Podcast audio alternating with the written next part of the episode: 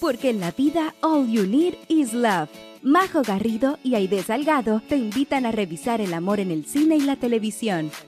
Películas y series que nos hacen suspirar, reír y llorar. Historias y personajes inolvidables. Aquí comienza Crazy Stupid Podcast. Hola, hola Crazy Lovers, bienvenido una semana más a este podcast llamado Crazy Stupid Podcast en donde yo, Aide Salgado y mi amiga Majo Garrido eh, comentamos películas eh, o series en donde tengan amor. Así es. Así que si es primera vez que nos escucha, bienvenidos a este podcast. Majito, ¿cómo estás hoy día? Hola, Aide querida, aquí estamos sin aire.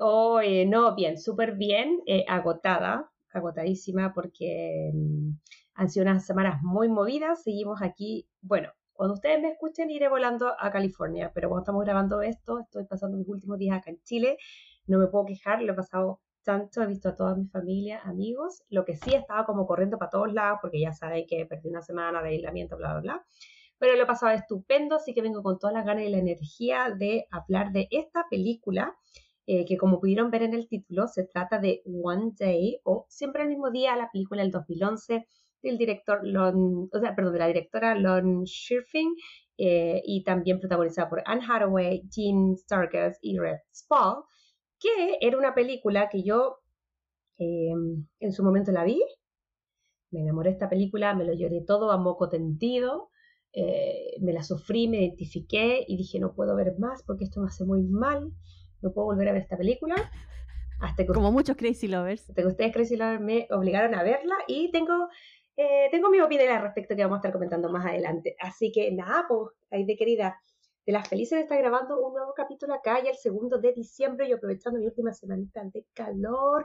¿Cómo están las cosas por allá? ¿Cómo está la previa navideña en California? Oye, antes de hablar de la, previa, de la previa navideña, la semana pasada no pudimos tener reacciones al rap de Spotify, pero esta semana mm. me gustaría eh, agradecer a todos nuestros Crazy Lovers. Aplausos. Por escucharnos, por recomendarnos.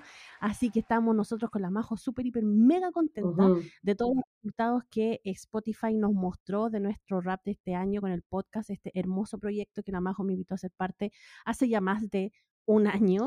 Y no, o sea, contenta, feliz de, de estar compartiendo con ella este proyecto, de todo lo que se nos viene, de todo lo que hemos hecho y nada, contenta, contenta, así que muchas, muchas, muchas gracias. Tienes razón, Aide querida, eh, tremendo punto. Los Crazy son los mejor, son lo mejor de lo mejor. Eh, darles las gracias, insisto, ese día fue súper lindo cuando nos iban etiquetando y de ver que estábamos, no solo porque estábamos en los rankings de gente que se agradece que escuchen el, capítulo, eh, sino que también por todos los mensajes de buena onda y bueno, Spotify libera bueno, información a cada uno, lo que escuchó, lo que no escuchó, y a nosotros también nos dio una información que no manejábamos, que tenía que ver con la cantidad de veces que ustedes nos han compartido a nivel mundial. Tenemos muy buenas cifras, eh, yo que impactada con eso, así que queremos darle las gracias a todos los Crazy Lovers around the world, eh, que, que escuchan, que comparten, que nos siguen, que ponen las estrellitas de verdad, el universo y más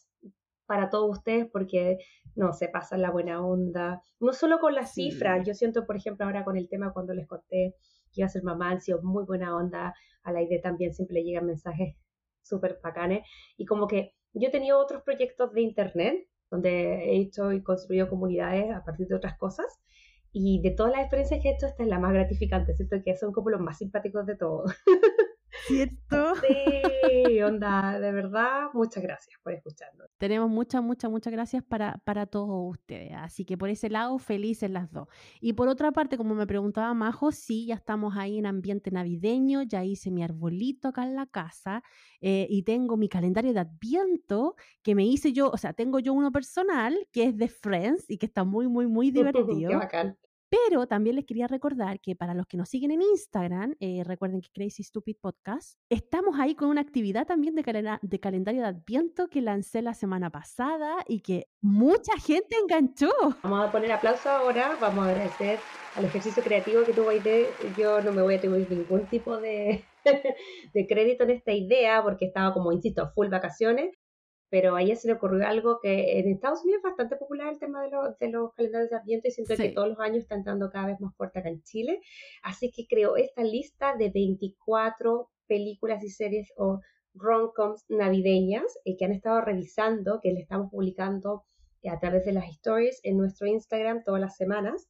Eh, y ha sido bacán porque recibimos hartos mensajitos de que les gustó o no les gustó, porque tampoco les tienen que gustar todas las películas que, que hayan de Navidad. Pero está entretenido el ejercicio. Sí, no, igual hay películas que de verdad Crazy Lovers son nada, pero, pero es que en realidad eran rom-com navideña, entonces igual había que ponerlas, pero entiendo de que hay películas que es como que no, no voy a ver esta cuestión y ya, está bien, no la vean. pero hay otras películas que sí, igual es bacana ahí con un tu cafecito, verla un día domingo relajadito, así que por ahí en el Historias Destacadas está, bueno, toda la lista de las películas que vamos a estar viendo hasta el 24 de diciembre.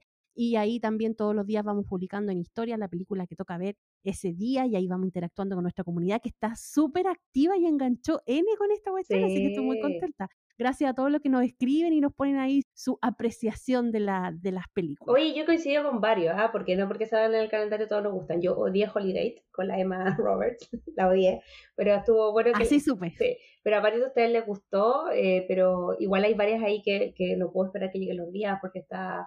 Eh, no sé, Bridget Jones pasó hace poquito, que era una de mis favoritas también, partimos con Mientras Dormía, hemos estado revisando eh, varias, yo sé que se viene por ahí Falling for Christmas. Hoy día, ¿qué toca? Porque este, este, jueves 8, este jueves 8 de diciembre. Hoy día toca la segunda parte de Princess Switch.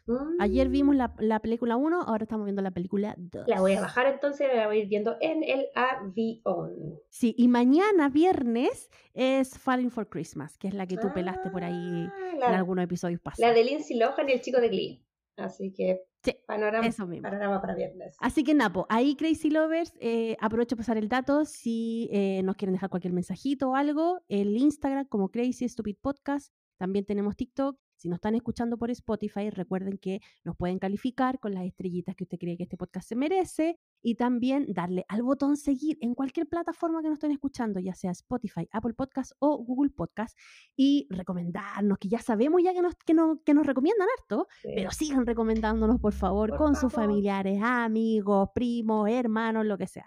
Así que nada, pues se lo agradecemos desde el corazón. Sí, yo creo que todo lo que hemos crecido comunidad ha sido como a través del boca en boca. Nosotros tenemos un gran presupuesto para invertir en publicidad, así que les agradecemos un montón. Espero que les siga gustando los programas. Nosotros disfrutamos mucho los mensajes. Y nada, pues incluso me acuerdo que en la semana pasada también estuvieron súper activos porque ellos mismos habían recomendado mientras dormías y llegaron bastantes mensajes al Instagram ahí de querido, ¿no? Bueno, en el capítulo pasado la Majo preguntó de que si había algún hermano gemelo o algo que hubiera tenido una experiencia parecida a lo que estábamos hablando del tema que sacamos con la película mientras dormía, nos escribiera y nos contara qué pasaba, si era así o no. Entonces aquí Ellie Leiry dijo, respondiendo a la pregunta, tengo una hermana gemela, pero como tú dices, somos tan distintas en personalidad que solo decir una palabra ya nos diferencia. Hasta la manera de vestir somos diferentes. Y no, nunca nos gustó el mismo hombre ni hubo alguna confusión. Claro, al ser, al ser iguales a lo mejor físicamente, pero al hablar con la persona ya te das cuenta que son distintas, pues yo creo que ahí tienen el, punto de, diferenciación y eso es, es, bacán. Pero ahí tenemos la experiencia de una Crazy Lover que nos cuenta cómo fue ella, su experiencia con su hermana gemela. Aístesis dice, hablando de Bill Pullman, ¿podrían algún día hablar de Sabrina 1995?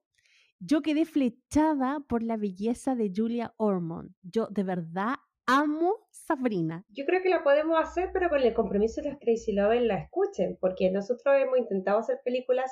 Yo siempre digo, la época de oro y creo que el fanatismo de los Crazy Lovers va entre el 97 y el 2014. Cuando hemos hecho cosas de principios de los 90 y 80, no mucha gente lo ha escuchado. Así que sí, si mm. ustedes se comprometen a escucharnos, nosotros nos comprometemos a hacerlo porque sí, me encantaría explorar. Hay un montón de películas de principios de los 90, hay que hacer los puentes de Madison, pero que yo quedé con el corazón destrozado cuando no toda la gente eh, le dio la oportunidad cuando Harry conoció a Sally. que para mí es el principio de todo y es lo máximo. Mm. Bueno, si no saben de qué estamos hablando, los invitamos a que vayan a revisar el episodio de cuando Harry conoció a Sally, que lo tenemos, y es uno de los episodios que hemos tenido menos interacción, como no sé si la gente no la conocía o no le gusta Mick Ryan a lo mejor. No, yo creo que de repente dicen, ah, esto es muy viejo, entonces por eso digo, nosotros de las felices y entusiasmadísimas de ver todas estas películas, que ojo, nosotros tampoco las habíamos visto, si tan viejas no somos, pero igual está entretenido revisar algunas comedias románticas de los 80 y los, 90. Oye, y acá tengo otro comentario que a ti te va a dar mucha curiosidad. Dice, Cote Witch, chicas, me cuesta mucho querer a Sandra. Una majo al principio de año. Les juro que lo intento. No me gustó esta peli y ahí recordé por qué no la había querido ver en su momento. Lo siento. No tienes que sentir nada, Coté, porque aquí todo el mundo tiene, tiene derecho a decir me gusta, no me gusta y whatever, da igual. Después que escuchen este episodio, no van a entender por qué le decimos esto. Sí, toda la razón, Cote Witch. O sea, este es un podcast democrático y usted está en todo el derecho de que le guste o no le guste Sandra Bullock. Eh, no, yo me convertí porque me convirtieron, pero no, ahora me gusta. Pero puedo entender que si hay gente que no, no tiene onda, no tiene onda nomás, así que no hay problema. A mí sí me gusta mi tratopía debo agradecer que la pudimos ver la semana pasada. Oye, y el último comentario que la Eli, en realidad ahí en modo fan, nos dejó un datito súper clave que dice, la actriz que hace de la abuela de los hermanos eh, de la película pasada, mientras dormía, es la señora Banks, sufragista de Mary Poppins. Mira tú, ¿ah? No me había No, yo no la, no la relacioné, pero mm. si ella lo dice, le creo 100%. Me encanta cuando nos, nos dan así como estos datitos que se nos habían pasado, que que no logramos averiguar, porque siento yo que eso es lo que a mí me encanta, que siento que los Lovers son motivados y que cachan mucho más que uno. En, pues nosotros igual, hay algunas películas de las cuales somos fanatiquísimas eh, y hay otras que, que, las vemos en el ejercicio de que ustedes nos las recomiendan. Entonces ahí me encanta cuando llegan llegan cositas. Mientras dormía, me la habían pedido, pero a gritos, así que era imposible no, hacerla. Sí, pues nada, entonces tengan esperanza en la que quieren que hagamos Sabrina, tengan esperanza. Sí, yo creo que todo, todo, todo puede ser. Sobre todo ahora que el, próximo año, ah, ¿sabéis qué? Lo que deberíamos llegar a un acuerdo con los Crazy Lovers es que también nos han estado pidiendo hartas series. Eh, la, segunda, la segunda temporada de Lander ha sido mencionada también muchísimo en redes sociales. Sí. Y con la idea dijimos lo siguiente. A nosotros nos encantan las series, hay un montón que tenemos en carpeta, pero el tema es que obviamente las series son más complicadas de seguir y no todo el mundo tiene el mm. tiempo como para verlas de una. Bueno, la idea sabemos que se las ven un día y medio todo, pero a veces no todo el mundo puede. Entonces dijimos, ya, ¿qué podemos hacer para darle el gusto a los Crazy Lovers? Entonces pensamos que tal vez deberíamos eh, tener capítulos de serie, pero irlos programando con tiempo. Entonces, por ejemplo, una idea así loca que estoy tirando ahora a pauta al aire.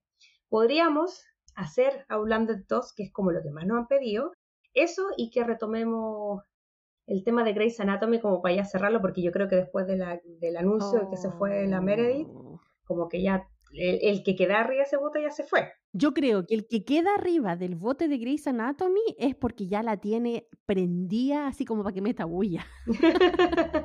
no, pero, pero por eso yo creo que yo también soy TOC y entiendo que hay que cerrar ciclo. Entonces igual estaría bueno que por lo menos revisáramos hasta esta temporada así, pero de agrupón, así como, como un, o sea, no de, no de grupo, como de agrupo, ¿cachai? Y que le dieran un cierre bonito, así igual Grey's Anatomy es parte súper importante de este podcast. Pero mira, ella les tiene dos series, entonces de repente podíamos hacer una mensual, eh, una a fines de enero, una a fines de febrero, pero anunciarlas con tiempo para que así la gente también las pueda ver, porque de repente... Claro, especialmente Lander, que los capítulos son como de una hora, escaleta. Sí, porque nos pasó con From Scratch, que ahora no están llegando muchos mensajes así como, ¡ay, qué buena serie! y todo, claro, porque es difícil a veces el tiempo, sobre todo a fin de año, que eso te iba a preguntar, porque siento que, bueno, para nosotros eh, en Estados Unidos es como, hemisferio norte está como en la mitad de año, pese a que igual cambia la numeración del año, el tema de escolaridad, de vacaciones, estamos como en mitad. Pero acá en Chile me he conectado muchísimo como con el fin de año, porque para tratar de juntarme con mi amiga, mi familia y todo, todas están con paseo, curso de los hijos, graduaciones, todas cerrando el año. Entonces, igual yo creo que de aquí a fin de año nos vamos a ir solo con películas por lo mismo, porque está como complejo la serie, pero siempre lo escuchamos, así que ahí la tiramos para ver si en enero o febrero retomamos el tema de las series con tiempo. Así que ahí les dejamos un datito, pues si quieren avanzar en Outlander. Tipo, en el, en el calendario de Adviento de Navidad yo quería poner series, pero también por lo mismo al final dije puras películas porque, claro, podría haber puesto Lillian Dutch, que es una que me encanta, ¿Mm? pero también es serie, requiere verla. Bueno, yo creo que ya los Crazy Lovers tienen que haberse la visto ya. Así que a lo mejor podríamos tirar ahí como un bonus. Sí, pues la recomendamos el año pasado, me encanta también de un libro. Así que eso, bueno, las instancias están solo hay que organizarse. Oye, pero amiga, querida, en pro del tiempo, eh, yo creo que deberíamos ya volver un poquitito al tema central de esta película que nos habían pedido harto por redes sociales, como que reaccionaran así, wow, cuando lo subimos al Domingo Roncoms. Oye, sí, la primera que nos estuvo comentando ahí fue la también el podcast, que la queremos felicitar por el tremendo evento que se pegaron las amigas la semana eh, pasada, así que nada, pues felicitaciones para ellas, un abracito grande y las queremos mucho. Eh, bueno, la también del podcast dijo, abracémonos y lloremos con esta hermosa película. También Fefita-bajo dice, qué linda, linda película, lloré tanto. Carolina Rías P dice, qué peliculón, una hermosura, la voy a ver hoy mismo. Y Niva Cache dice, para mí esta película termina antes y ellos vivieron felices por siempre. Ah, bueno, bueno, hay que ver si alcanzamos o no, porque estamos medio cortos de tiempo de hablar del final, pero esta película tiene un final complejo porque hay un suceso que todos sabemos que es súper heavy y después hay una cosa que yo nunca entendí si era un sueño, una oh, imaginación. pero como que está al final de que uno de los protagonistas muere y yo nunca tuve claro, por favor Crazy Lover, cuéntenme qué piensan ustedes en redes sociales, si lo que vemos en los últimos minutos de la película es una, un, lo que habría sido un sueño o, no sé qué fue. Pero... pero tú no entendiste esa parte de verdad. Eso pasó, po. Pasó así. Sí. O sea, yo lo que entendí yo fue que pasó y él se acuerda de, de ese momento, pero yo entendí como que eso pasó y solamente le estaba recordando. Yo entendí otra cosa, yo entendí que ese era como el mismo día que el primer día que nos presentan a ellos, viste que ellos iban como a, acostar y al final no lo hacen y él le dice, me tengo que ir a juntar con mi mamá y ese día efectivamente se junta con su mamá y no tienen sexo y, y yo pensé que eso hubiese sido lo que hubiese pasado sí, eso hubiesen estado juntos, ¿cachai? Así lo entendí yo, pero yo no, ah, pero, no estoy segura. No estoy segura. Pero qué interesante, porque tú lo ves como que se lo imaginó, pero yo lo veo como que sí pasó. Así mm. que Crazy Lovers, si están de acuerdo o con la Majo conmigo o qué sensación les dio a ustedes, escríbanos ahí en nuestro Instagram a ver con quién están de acuerdo. Pero como te digo, yo, para mí pasó. Oye, de quería, yo creo que deberíamos ordenarnos y acabamos de contar el final. ¿Qué tal si ahora contamos el principio y nos vamos a nuestra sección estrella, querida?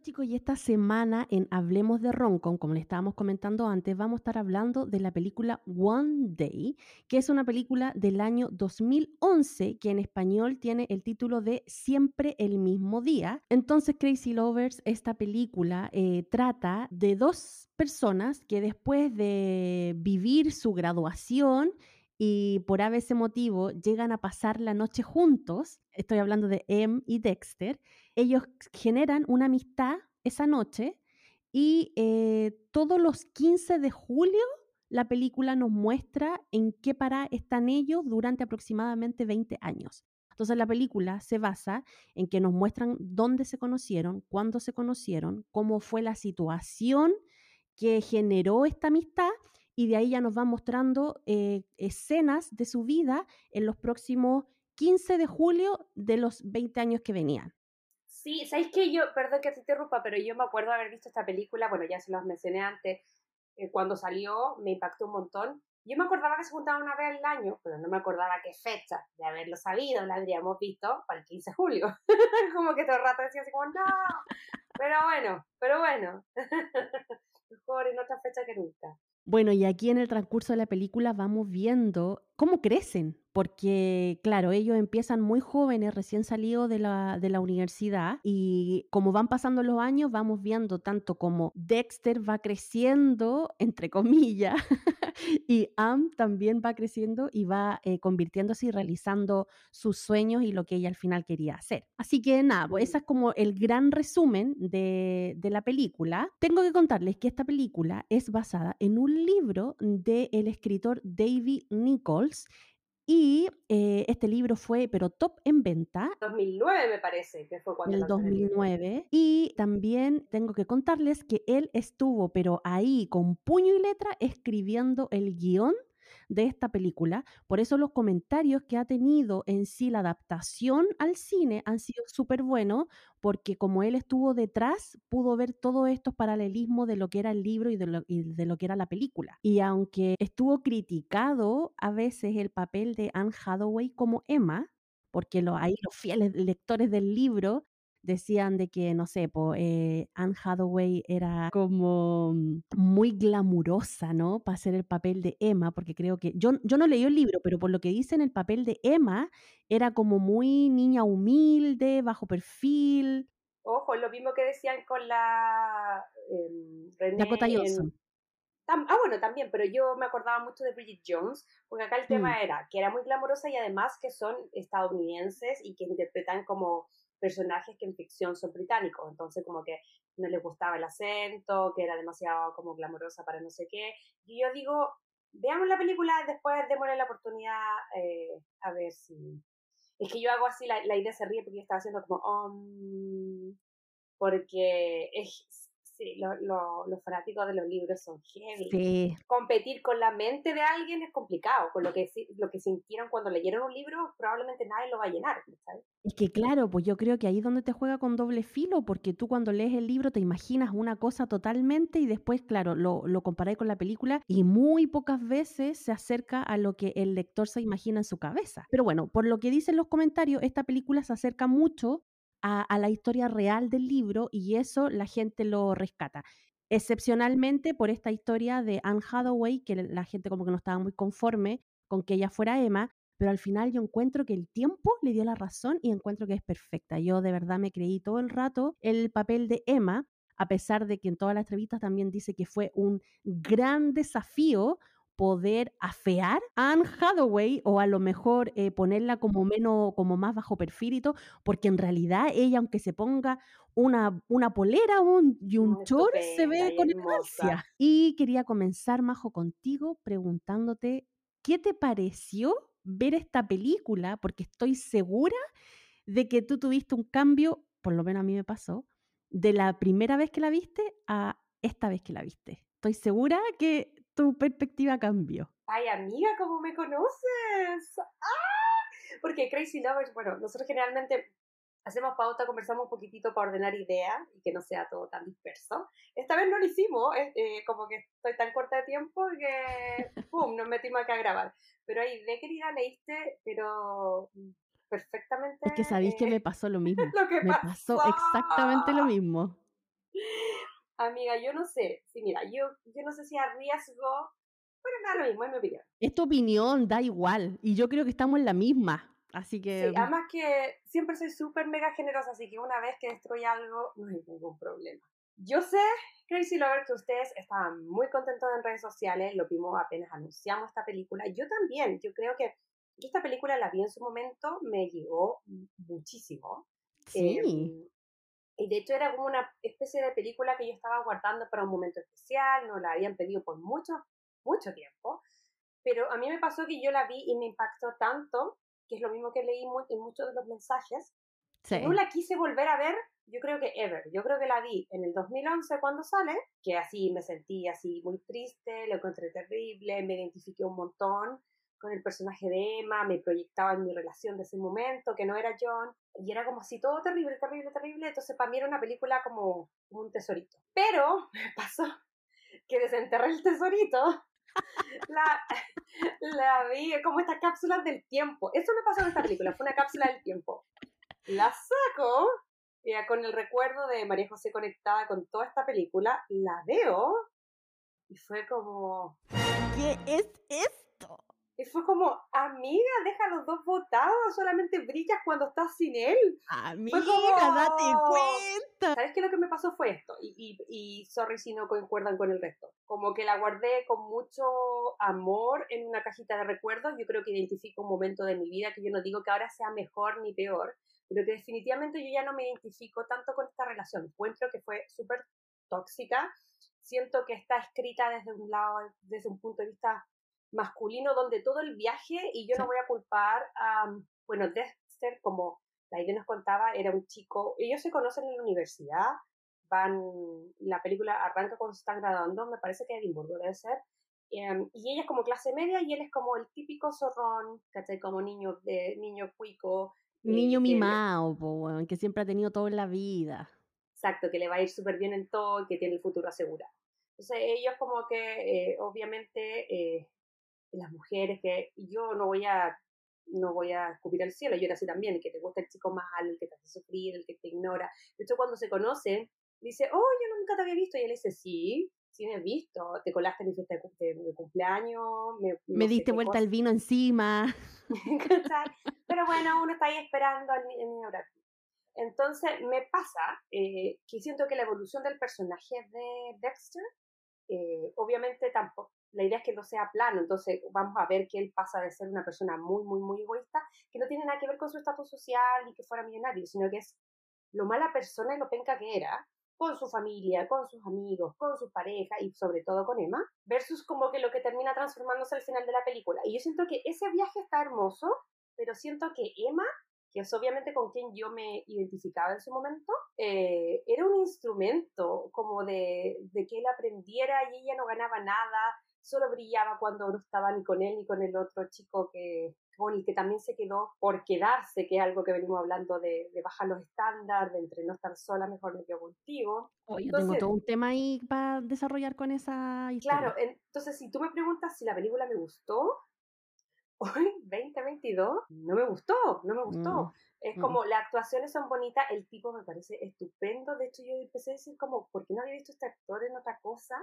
Y creo que tiene un par de más, o sea, sí tiene películas, pero yo creo que es como más actor europeo, entonces como que se movió más por esa, por esa industria. Pero mi primera impresión, porque tengo muchísimo que decir, es que, pucha, ellos dos no me gustaron. O sea, yo siento que, que fue súper tóxico y que fue súper, a lo mejor fue provechoso para él, pero fue muy dañino para ella. Y yo lo único que sí, lo que sí rescato es que siento que nos hace como, nos recuerda el hecho de, del tema del tiempo. ¿Cachai? Porque al final yo me acuerdo que esa era lo que a mí, como que la lección que me había quedado de la primera vez que la vi, que sí me había gustado, era decir que pucha, ellos como que me habían dado la sensación de que se amaban, pero que estaban inmaduros y que habían perdido el tiempo y que cuando ya finalmente lograron sanar esas cosas y juntarse, bueno, no es, no, no es spoiler, que ella en el fondo fallece. Entonces uno dice, pues como pucha, perdieron el tiempo. Y como que yo creo que eso todavía sí se lo doy, le doy ese punto a la película, si tuviera que darle algo, pero en general no me gustó, no sé qué te pasó a ti. Ay, amiga, ¿sabéis qué? A mí me pasó un poco lo mismo que a ti.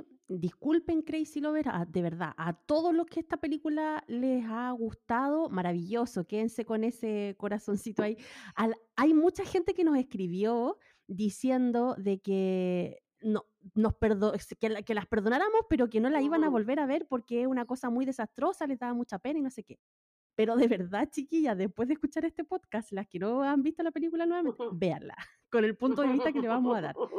Porque de verdad, o sea, yo la vi en el 2012 y Mauricio tenía en su IMDB puesto la nota que le había puesto a la película. Y le había puesto nota 7, lo cual es muy buena para IMDB porque recordemos que es de 1 a 10. Pero claro, yo ahora la vi y fue como, ¿qué estoy Así como yo tenía otra imagen de esta película y fue como un golpe así, porque ya, yo le tenía miedo mientras dormía, porque yo dije, pucha, a lo mejor va a salir algo, como es tan antigua la película, dije, va a salir algo que no va, que no va a generar enganche, porque las cosas han cambiado, los pensamientos han cambiado, pero con esta nunca pensé que me iba a pasar eso.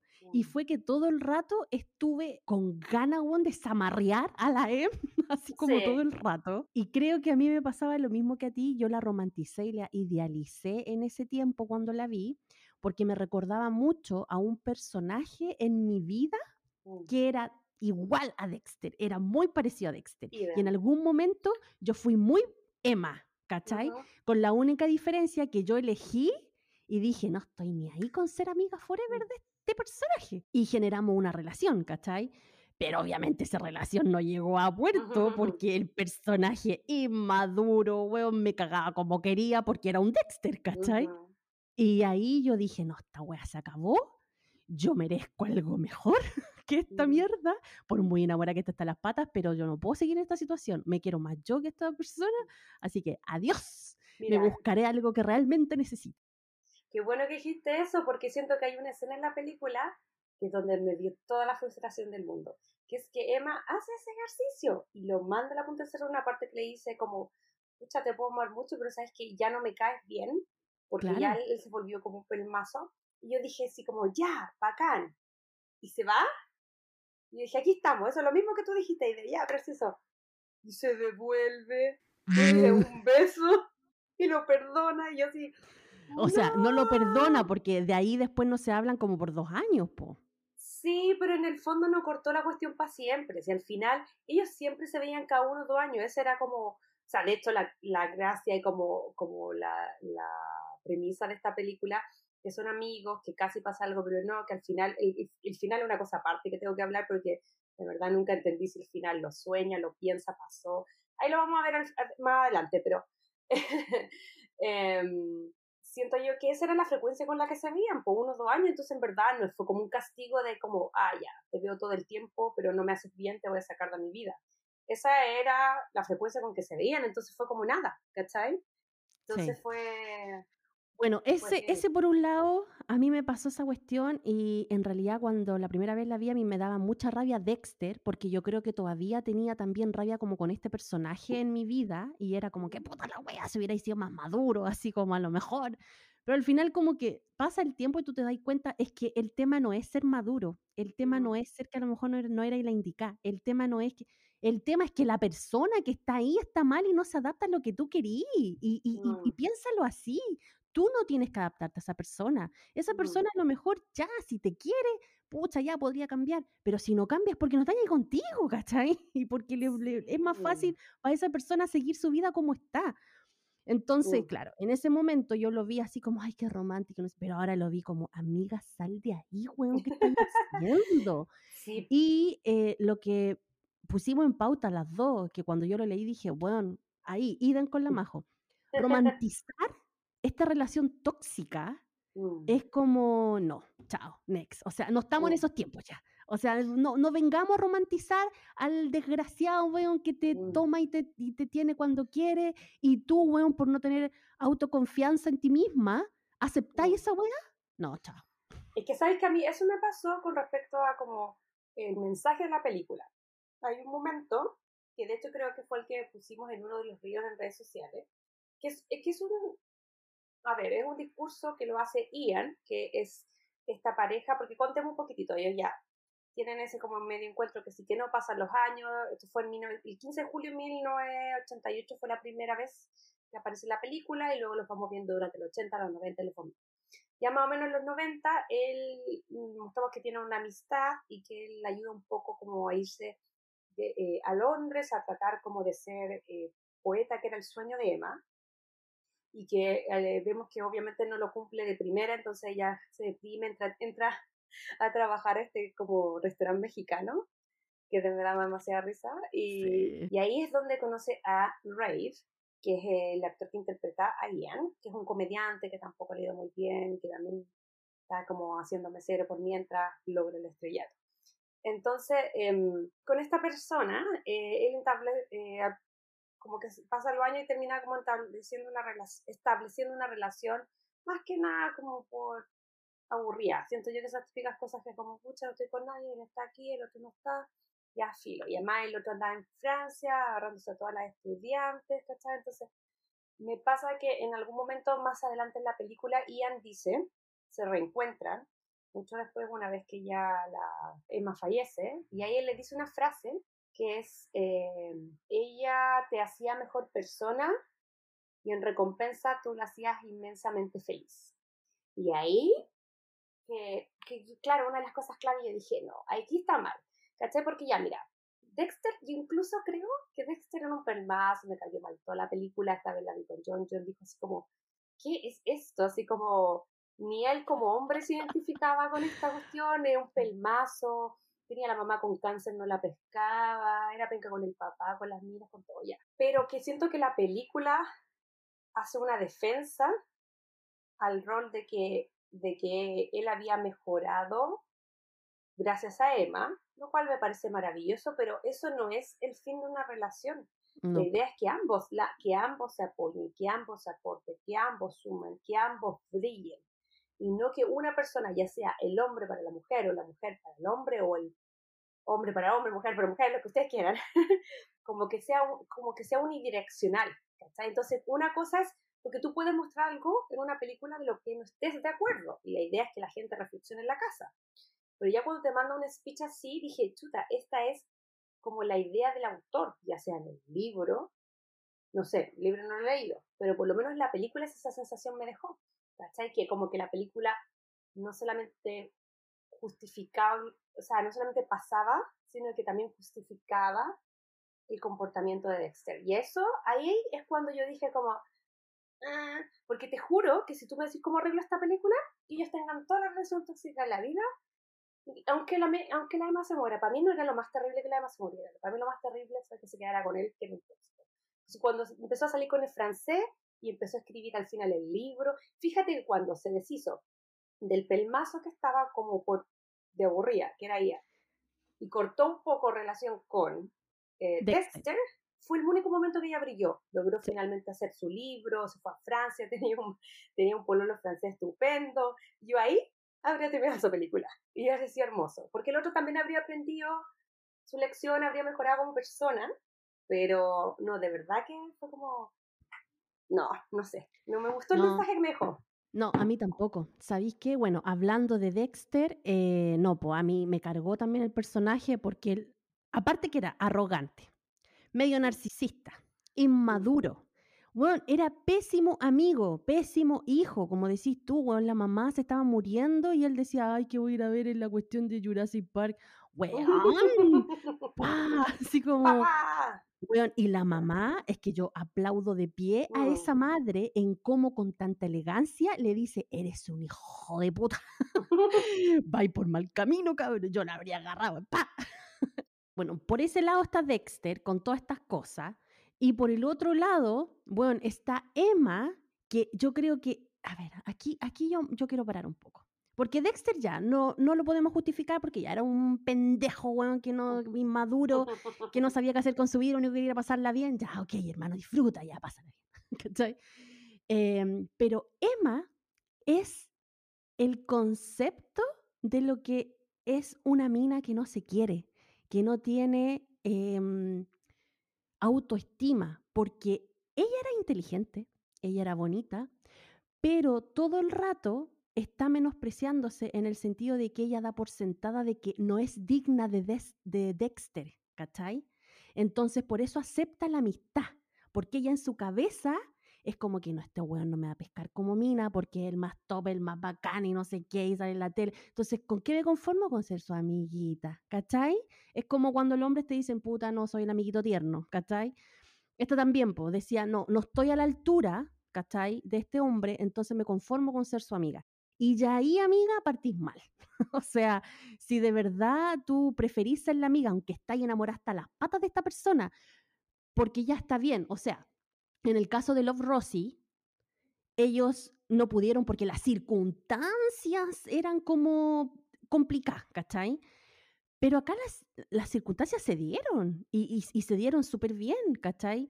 Pero era ella también la que pensaba, mm, no, mejor soy su amiga. Y cuando trataba de ir algo más, el loco le salía con un pastelazo que ahí ella tendría que haberse dado cuenta y decir, no, este bueno no es para mí, chao, yo no estoy buscando esto, ¿cachai? Pero como ella tampoco tenía claro lo que valía lo que necesitaba, lo que quería en su vida, obviamente se quedó ahí pegada un montón de rato. Y como decís tú, cuando realmente salió de esa cuestión, fue donde ella empezó a brillar. ¿Cachai? Y ahí es donde después ella a lo mejor se empezó a sentir más segura porque logró cosas, porque ella sentía que era como indigna para él porque no había logrado nada en su vida aún, mientras que el otro tenía, todo el éxito y la fama del mundo. y después cuando ya escribió, cuando ya, eh, ¿cómo se llama? Tiene éxito y todo, ahí ella se siente en un lugar seguro y dice, ya, ok, ahora sí que soy digna de este hombre, entonces voy a correr detrás de él y le voy a decir que lo intentemos. Eso lo podría haber hecho antes, pero no lo hizo porque tenía tanta baja autoestima que ella no se sentía digna de él, ¿cachai? Hasta que logró esta cuestión de ser escritora. Entonces, ya cuando analizáis esa cuestión y partís de ahí, es como que no, todo mal, todo mal. Oye, pero mira, a mí me pasa así, yo concuerdo todo lo que dijiste, estoy absolutamente de acuerdo, creo que este es el capítulo de la historia que hemos estado más de acuerdo. Em, lo cual dice mucho en la película, porque generalmente nosotros no estamos de acuerdo. Sí. Em, pero quería preguntarte porque, insisto, eh, yo todo el rato me dan ganas de cachetear a la M y todo, pero claro, desde, desde, desde una perspectiva más de y que uno está más vieja y pasó por más procesos, pero mi yo de 21, no sé qué edad tenía cuando la vi, eh, se maravilló, se identificó, le gustó la película, lloró, se proyectó con la relación que tenía en ese Sí, se entiende de que a lo mejor una persona que está recién comenzando, una persona más joven, porque nosotros ya somos viejas, ¿cachai? Eh, ya hemos tenido experiencia, las dos tenemos nuestra pareja estable, con ellos hemos aprendido un montón de cosas, hemos también eh, desde nuestra perspectiva que tenemos ahora de la vida, sabemos que hay cosas importantes, otras no tan importantes. Que, que definitivamente es next, ¿cachai? Y si miramos para atrás decimos, ay, por Dios. O sea, yo de verdad, si miro para atrás a la idea, si, si pudiera hablar con, con idea más chica, diría, amiga, sal de ahí. Pero así como el minuto uno. Sí, pero por eso te digo que quiero como... A mí lo que me molestó, insisto, es la forma en que se pone la historia en los personajes, porque los personajes son, los encontráis. Eh, tal vez son una versión exacerbada de la gente, pero el chico malo que tiene la amiga, que la tiene en friendzone, eso pasa, pasa muchísimo. Uno también ha tenido etapas donde está más segura que otras. Yo estoy segura que, lo hemos dicho en otro capítulo, si en nuestra versión, si en otras, no sé, pues, en nuestras ID y nuestras majos de 60 años no escucharon ahora, no digan que son pasarrollos, mira, tenían un podcast para puro jugos y eso no, era, eso no era un problema de verdad, la rejubilación es, un problema de verdad, lo dijo grande, no sé, siempre nos vamos a cachar como, eh, siempre eh, es, fácil, como que todos somos generales después de la batalla, creo que se llama, y es como, claro, es más fácil y por eso nosotros tramposamente hacemos estas conclusiones para atrás y no para, para el presente, ¿cachai?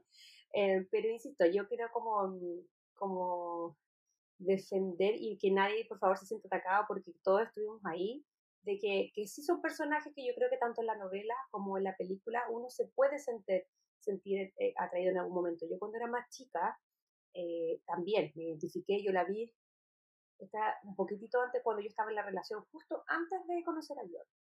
Entonces me identificaba mucho con esa relación que era distancia, que era problemática y que también tenía un, no, no era que nos viéramos una vez al año, pero nos veíamos cada cierto tiempo porque no vivíamos en el mismo país. Entonces yo creo que romantizaba el hecho de, pucha, yo quiero, él quiere, pero las circunstancias no se dan, no tenía nada que ver que no era ni presentador de tele, ni hacía droga, ni yo no era escritora, nada de eso, sino que lo que yo me identificaba era con eh, la dificultad y como que uno de repente, entre más cuesta uno más lo quiere, y yo siempre tenía ese rollo de como, pucha, a lo mejor algún día, ¿cachai? A lo mejor no es ahora, a lo mejor vamos a casarnos, tener hijos, separarnos y cuando viejitos nos vamos a encontrar y va a ser todo muy, muy, todo así como color de rosa y vamos a envejecer juntos.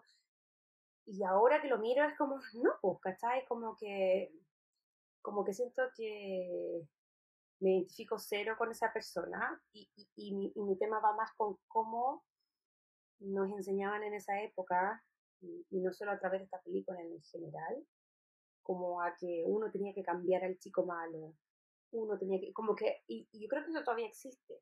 Y yo creo que lo que mi gran aprendizaje, pues esa relación, otras cosas, cuando conocí otras relaciones donde evidentemente ambos hemos cambiado. Yo era más pelmaza, yo era más pelmaza. En algún momento hemos tratado de hacer lo que mejor podemos para tratar de avanzar como persona y ahora avanzar como papá y todo. No equivocamos, por supuesto, pero así es la vida.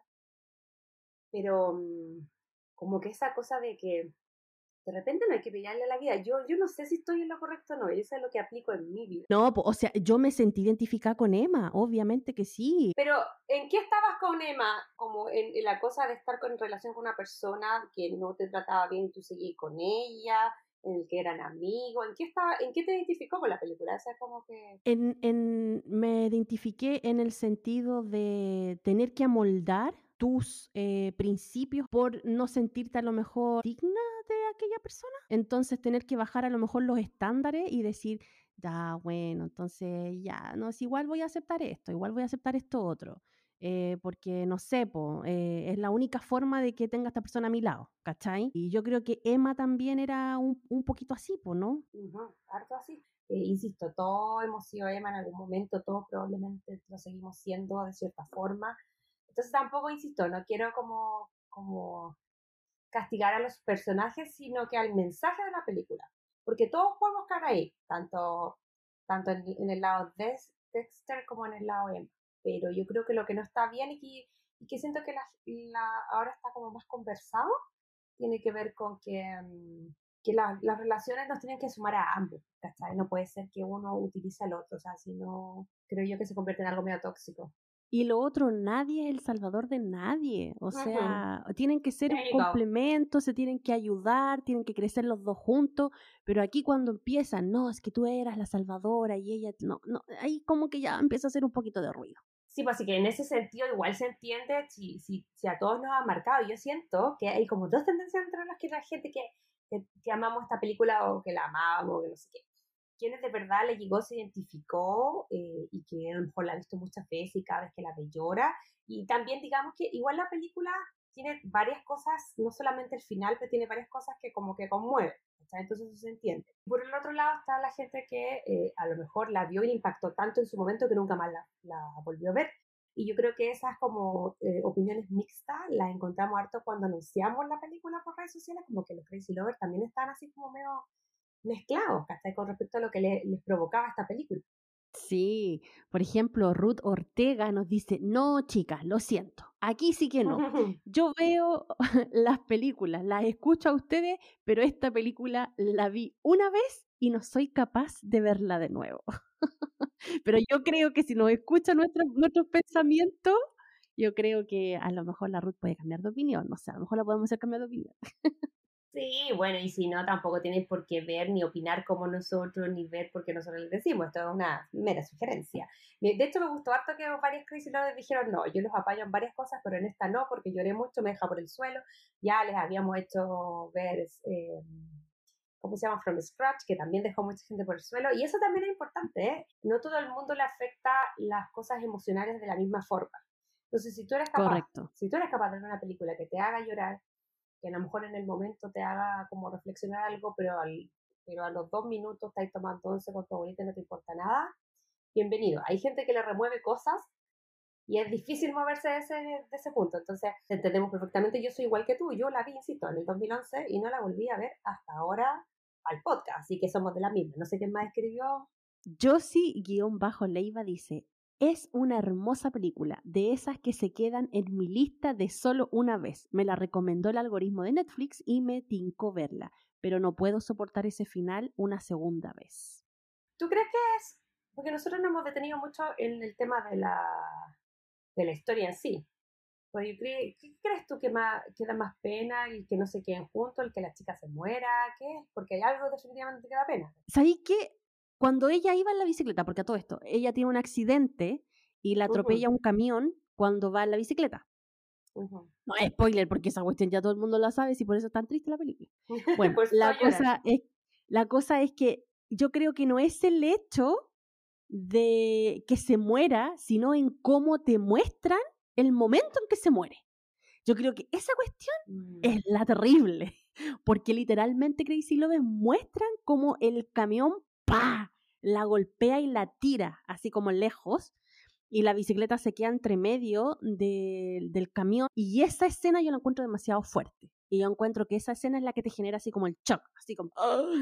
Porque de verdad, no olvidemos que en City of Angel, que es la que trabaja la Meg Ryan, es muy parecido, ella también muere atropellado con la bicicleta, pero ahí no lo muestran. Po. De hecho, ahora cuando la vi, yo sabía que venía esa escena, algo me acordaba. Aparte que cuando ella va en la bicicleta y la moto se mete entre medio, tú decías, algo le va a pasar, weón.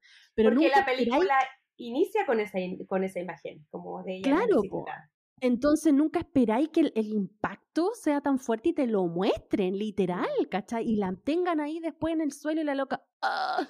Con ese quejido, bueno, yo creo que esa es la parte terrible, ¿cachai? Esa es la que más te desgarra el corazón.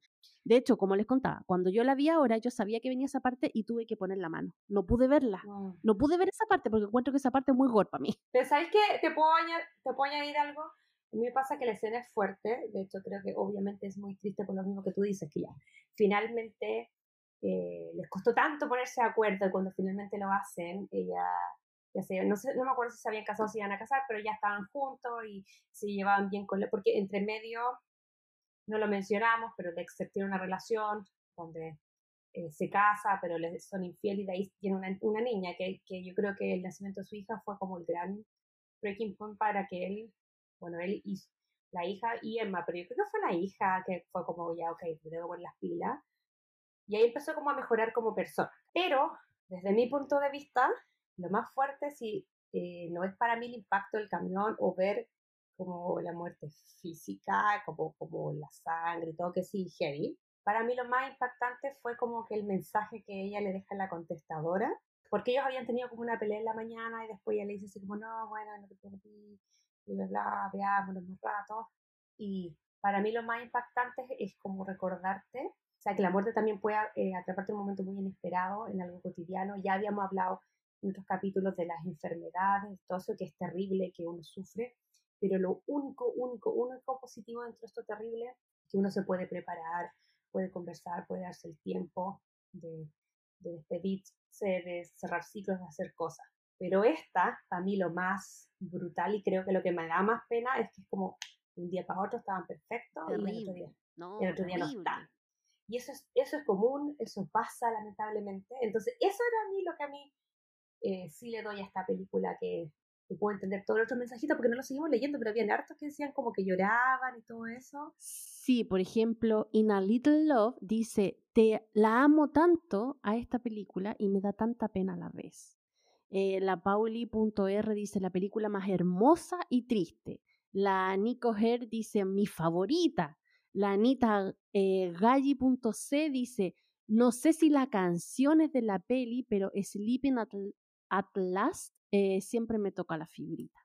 No, por eso yo te digo, yo siento que, claro, queda clarísimo que, que no va a ser una de nuestras películas favoritas, pero también tiene sus cositas buenas. De hecho, te quería preguntar si había algún momento que te hubiese gustado como de la película, eh, alguna escena o algo. La parte cuando ellos se van de vacaciones. Esa yo creo que es una de mis favoritas, porque se ve como la, la complicidad que tenían eh, ellos dos, la amistad. Creo que la parte de la playa, esa es una de, de las partes más bonitas de, mi, de, mi, de la película en sí. Porque después cuando ya se baña, se mojan y él sale con la estupidez de que solamente la quería para pasarla bien y más encima, bueno, estaba a punto de decirle, ya bueno, intentémoslo, yo sé que podemos ser grandes juntos y el otro dice, no, que solamente te querría para, para tener cosas así como de vez en cuando, como sexy, no sé, ay, por Dios. Ahí de verdad yo, es que no solo lo ahogo, es que ya, chao, no lo, no lo pesco ni lo miro nunca más. Pero ¿sabes qué? El único, el único punto que tiene Dexter, lo único salvable, es que era honesto. Sí, porque nunca le mintió a la otra. Ahora, igual siento que este, el, el eterno tirar a floja, que lo veníamos diciendo hace tiempo, que uno siempre sabe cuando el amigo o la amiga o la amiga te tiene ganas.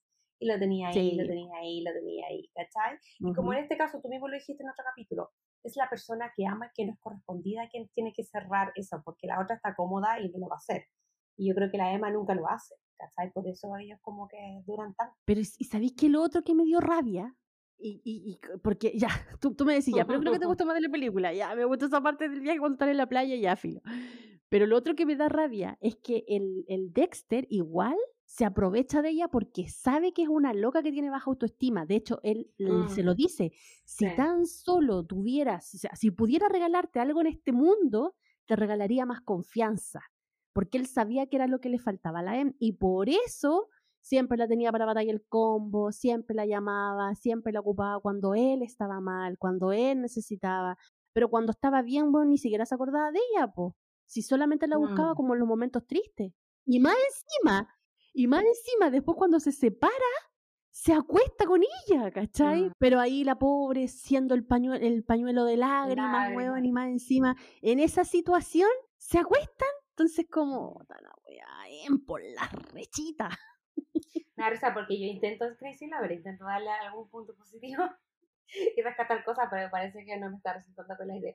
Me pasa lo mismo, siento que lo que más rescato de esta película y que siento que es preciosa y distintiva, el tema de los paisajes y los lugares, las historias cuando vienen del libro, cuando son en Europa, otra cosa. Otra cosa sí, eso, eso, está, eso está bien bonito. Bueno, ya hay otra cosa que está con la película, que las películas de viaje, o sea, de, de, tiempos, las que toman mucho, mucho, mucho tiempo, son difíciles igual de recrear, especialmente si vienen de un libro. Casi siempre quedan ah. mejor en un formato de serie, no de película. Pero eso sí que le tengo que dar así como todas las notas posibles, todos los corazoncitos posibles, a que la película está súper bien estructurada temporalmente. O sea, la parte de la M joven a la M más adulta o del Dexter joven y del Dexter más adulto y cómo van pasando la situación y cómo se ven ellos según el tipo de, de momento que están viviendo, encuentro que eso está súper bien. Ahí un aplauso y está súper bien plasmado el paso del tiempo en ellos y en la historia en general. Eso está redondito, redondito. Y como te digo, ahí se nota que también estuvo la mano de, del, ¿cómo se llama? Del escritor en el guion de la película. Busqué escenas, escenas borradas y hay muy poquitas escenas borradas, ¿cachai? Entonces eso significa que la idea general de la película estaba como bien hecha, bien estructurada. Sí, de hecho yo estaba leyendo que eh, al parecer el libro no es exactamente igual que la película, pero eso tenía que ver con que, por ejemplo, al parecer en, la, en, la, en el libro se van a la India, se van a Grecia y por un tema más como de presupuesto, ¿cachai? Como que ya vacacionaron más cerquita, pues, ¿cachai? Como en, Francia o en Inglaterra. Pero ahí esto, eh, claro, es un súper buen ejemplo de cuando, si tú mantienes la esencia de los personajes, si están en Grecia, en la China, en la Luna, da lo mismo mientras esté la esencia de los personajes y lo que está ocurriendo, ¿cachai? Entonces, en ese sentido, bien. O sea, ojo, que no era menor el desafío, porque yo leí que esta película se filmó en el 2010 en ocho semanas eh, en Edimburgo, París y Londres y que era súper complejo que siempre se viera como el 15 de julio, que Crazy Lovers para la gente en el hemisferio norte es full verano, como que esto se llamara 15 de enero. Entonces siempre había como un clima espectacular y todo, y a veces no siempre lo acompañaban porque creo que estaban grabando en primavera, no sé. La cosa que fue todo como una logística para agarrar los días de sol en lugares como Edimburgo, Londres, donde no hay tantos días de sol.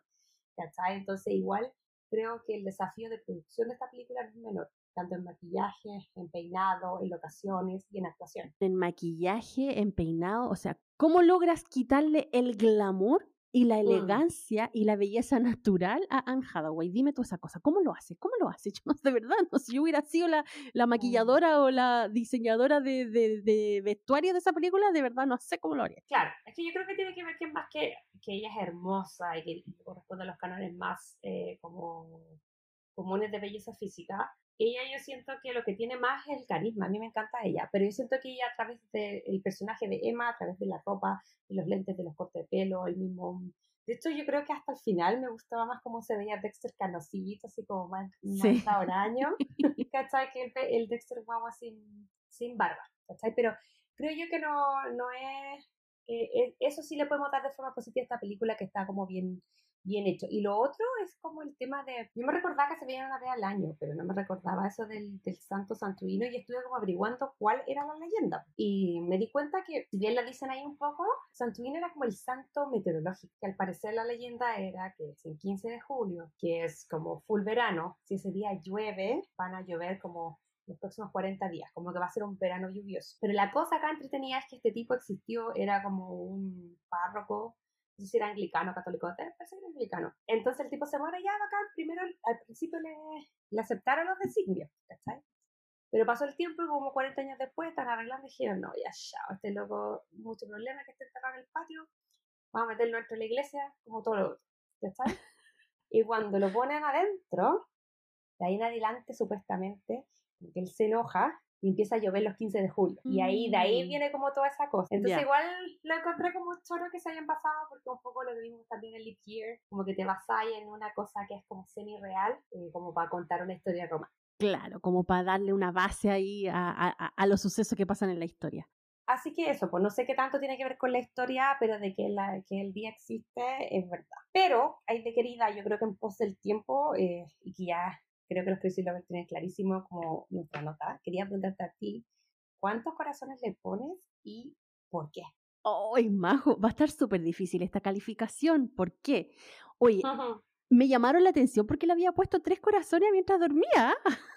Ah, me dijeron que había estado muy mezquina con mis corazones para una película. Entonces yo digo, chuta, si a la película pasada, que me gustó mucho, mucho, mucho, le puse tres corazones, es que mm. esta película, discúlpenme Crazy Lover, pero es que no le puedo dar tres corazones, no, puedo. A lo mejor podría darle tres corazones si es que recurro a la nostalgia y a la sensación que me provocó cuando la vi la primera vez por allá en el 2012. Pero eh, que son hace 10 años atrás.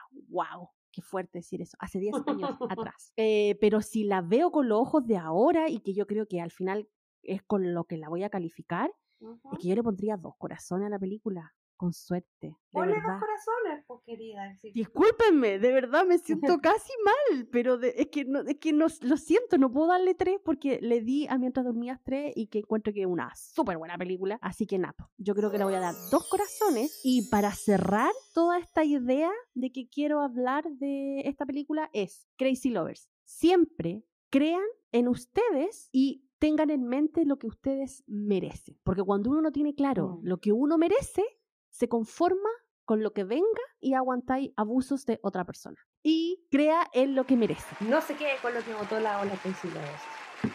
Nunca baje los estándares, eso es lo que hemos hablado. Nunca baje los estándares. Eso, con eso quería cerrar. Yo como no puedo bajar mis estándares, mis estándares son súper flexibles, pero yo creo que esta, yo iba a darle tres, como lo había hecho en la, con la casa en el lago, que ahora que la pienso igual se merecía cuatro. Pero yo concuerdo contigo, yo creo que también le voy a dar dos. Porque... Oh, oh, si luego no van a matar.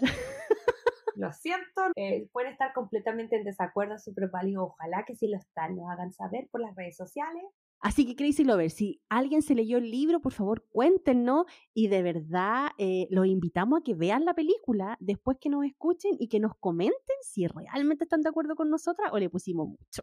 Sí, a lo mejor estamos como, eh, no sé, hilando demasiado fino, pero fue de verdad que fue mi percepción y fue como, creo que la primera vez en todo lo que llevamos de podcast que una de las películas que yo tenía como idealizadas se me cayó. Porque incluso con jamás, yo, siempre voy a pedir disculpas públicas por jamás besada. Creo que ahí se nos pasó la mano. Pero en esta, como que no sé, de verdad fue la sensación que me dio. Yo le doy dos corazones. Eh, lo único que rescato es las actuaciones, los actores están increíbles. Y quiero aprovechar la instancia, porque ya hablamos de Anne Hathaway, hablamos de eh, Jim, que era este creo que es el apellido del actor, pero quiero detenerme en el personaje de Ian, que era este comediante con el que ella tuvo una relación por varios años y con la que casi se, con el que casi se casa porque sí, ¿cachai? Pero bueno, a partir del personaje de Ian quiero hacer una recomendación, eh, que es una, una película, una serie eh, de Apple TV, por lo menos en Estados Unidos, tienen que chequear donde la dan en su país. Eh, que se llama Trying y que es demasiado buena y que sale este mismo actor junto a otra actriz y son una pareja joven, o sea, joven como nosotras, 30 y algo, un niño de pecho, no sé, y, son una pareja y ellos deciden tener hijos.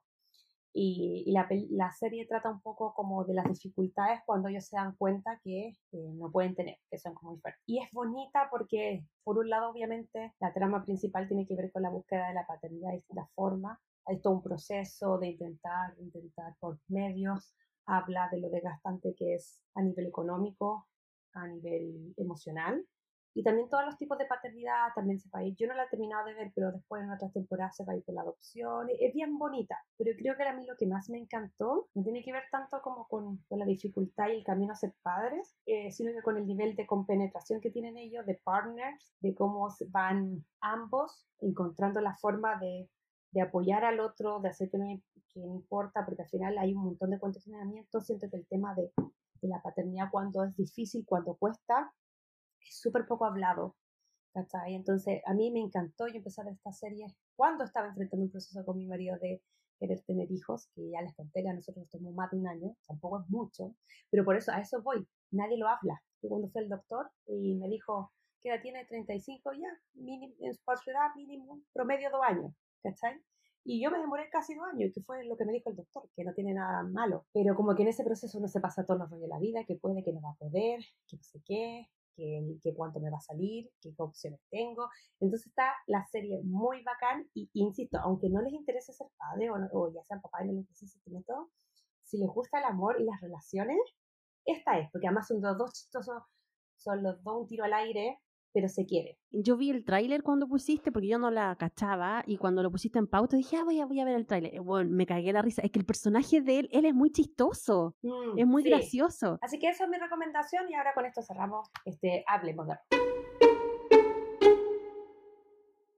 Bueno, Chrissy Lovers, y eso ha sido el episodio de esta semana. De verdad, espero que no se enojen con nosotras porque estuvimos súper aguja, pero bueno, eh, nuestra sensación fue lo que nos pasó. Eh, si están de acuerdo con nosotros, insisto, escríbanos al Instagram como Crazy Stupid Podcast. Ya saben ya que por ahí se pueden comunicar con nosotros, dejar algún mensajito, a lo mejor algún comentario, y ahí escribirnos si ya, si realmente están en la misma vereda que nosotros o cruzaron y dijeron, no, no vamos, con, no vamos a estar ahí con ustedes. Así que puede ser. También puede ser. Oye, y para la próxima semana, Crazy Love, les queríamos contar, bueno, que no tenemos película todavía porque la Majo está en proceso de que vuelve para acá, para Estados Unidos, ahí está, de hecho estamos grabando así como ultra mega rápido todo. Porque cuando escuchen esto yo voy a ir arriba de un avión, espero llegar bien, espero llegar sin COVID. Exacto. O sea, ya no sería el colmo. Ya, no, ya te lo pegaste, no, ya. No, ya. sí, yo creo que me por un De hecho, podríais venir tranquilamente sin mascarilla en el, en el avión porque ya, chao, o sea, ya está ahí. primera vez en la historia. Claro. así que tranquila, tranquila. A lo mejor te podría pegar la influenza, así que cuídate igual. Ay, sí, yo sé. Está lleno de bichos Crazy Lover, está lleno de bichos. En especial me llamó muchísimo la atención los niños, los niños, tanto en Chile como en Estados Unidos, como que todos los hijos de mi amiga están enfermos, influenza, eh, rotavirus, gargantas, que cuídense todos. Todos los que escuchan este podcast saben que yo eh, comparto eh, y hago cosas con la mamá china Bro y que son un montón de mamás chinas que están repartidas por el mundo y confirmo, hay muchas mamás repartidas por el mundo en distintos países y todos los cabros chicos enfermos también. Así que sí, es una cuestión mundial, influenza, virus, fiebre, diarrea, vómito, todo Así que ánimo a todas las mamis que estén pasando por eso. Ánimo, ánimo. Así que eso, chiquillos, vamos a, cortar ahora. Les deseamos una muy feliz eh, semana, fin de semana. Estamos ahí en nuestra red social diciéndoles eh, qué película vamos a hacer la próxima semana. Así que atentis. Por ahora nos despedimos. Chao, Majo, que te vaya súper bien. Cuídate y que tengas excelente, excelente Ay, gracias, Aide. Que tengan una excelente semana y Domingo Rocoms, atención porque ahí va a estar la nueva película. Nos vemos. Chao, chao, que estén bien. Nos vemos desde California next week. Chao, chao. Si te gustó este podcast, recuerda seguirnos en Spotify, Apple Podcast y Google Podcast.